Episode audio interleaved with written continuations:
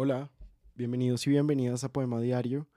Hoy eh, les voy a leer otro poema de Álvaro Mutis, teniendo en cuenta eh, que esta semana se cumplen los 100 años de su nacimiento. Tres imágenes para Luis Cardosa y Aragón. La noche del cuartel, fría y señera, vigila a sus hijos prodigiosos la arena de los patios se arremolina y desaparece en el fondo del cielo.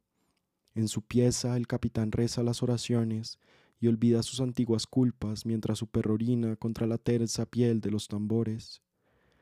En la sala de armas una golondrina vigila, insomne las aceitadas bayonetas. Los viejos húsares resucitan para combatir a la dorada longosta del día.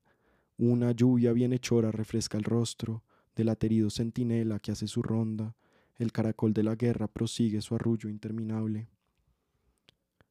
Esta pieza de hotel donde ha dormido un asesino, esta familia de acróbatas con una nube azul en las pupilas, este delicado aparato que fabrica gardenias, esta oscura mariposa de torpe vuelo, este rebaño de alces han viajado juntos mucho tiempo y jamás han sido amigos.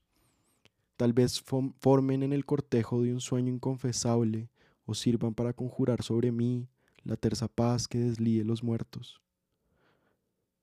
Una gran flauta de piedra señala el lugar de los sacrificios.